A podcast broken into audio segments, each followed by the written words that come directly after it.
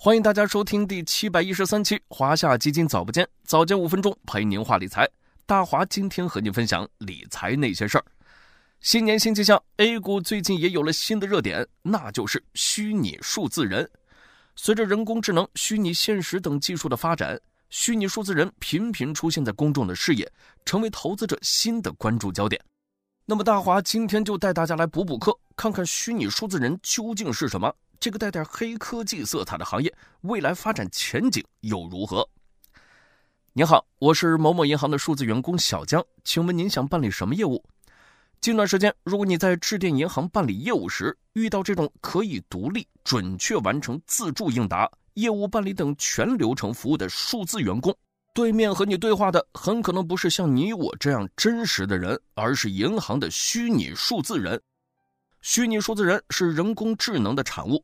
按照《数字人产业发展趋势报告（二零二三）》中的定义，虚拟数字人是指以数字形式存在于数字空间中，具有拟人或真人的外貌、行为和特点的虚拟人物。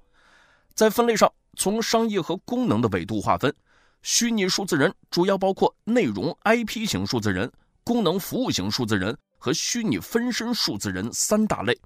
随着大数据、人工智能等技术的发展和成熟，虚拟数字人逐步成为现实。越来越多的数字人在文旅、金融、政务等服务领域上岗，走进人们日常生活。比如说，以敦煌飞天为蓝本打造的国风虚拟数字人天娱，在全网已有几百万粉丝。打开湖北省仙桃市人民政府门户网站，我们可以看到红衣白裙的数字人淘淘笑盈盈地播报新闻、解读政策。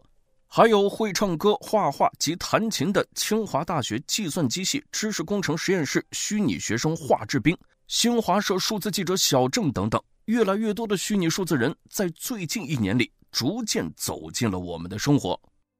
那我们该如何看待虚拟数字人产业的发展呢？不妨关注以下三点。第一点，技术进步是虚拟数字人发展的重要推动力。数字人的核心技术主要包括计算机图形学、动作捕捉、图像渲染、AI 等各项技术的不断迭代，正推动数字人制作效果和智能水平不断提升。第二点，政策推动为虚拟数字人产业发展奠定了基础。近年来，虚拟数字人的相关政策相继出台。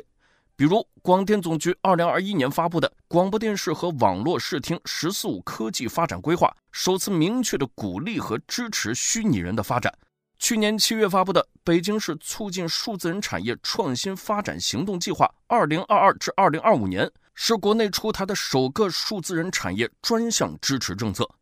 另外，针对数字人通用技术的标准制定也陆续落地。政策规范将进一步引导虚拟数字人更好地服务现实社会，成为中国数字经济的新增长点。第三点，产业应用为虚拟数字人产业未来发展提供了广阔空间。一般来说，一项新型技术能够走多远，取决于产业应用。目前，虚拟数字人行业已经从技术创新走向产业应用阶段，在企业服务、影视动画、文化传媒领域。数字人都得到了广泛应用。根据市场分析机构预测，到二零二六年，中国 AI 数字人市场规模将达一百零二点四亿元，数字人市场将呈现高速增长态势。另据虚拟数字人深度产业报告显示，预计二零三零年，虚拟数字人市场规模将达到两千七百亿元，其中身份型虚拟人将在未来发展中占据主导地位，达到约一千七百五十亿元。服务型虚拟数字人则相对稳定发展，总规模也将超过九百五十亿元。总体来看，技术发展、政策扶持、产业应用，都为虚拟数字人的快速发展奠定了坚实基础。而盛行全球的元宇宙相关概念的火热，又为产业注入无限动力。从技术创新到产业融合，从行业应用到商业落地，虚拟数字人所蕴含的前景空间令人期待。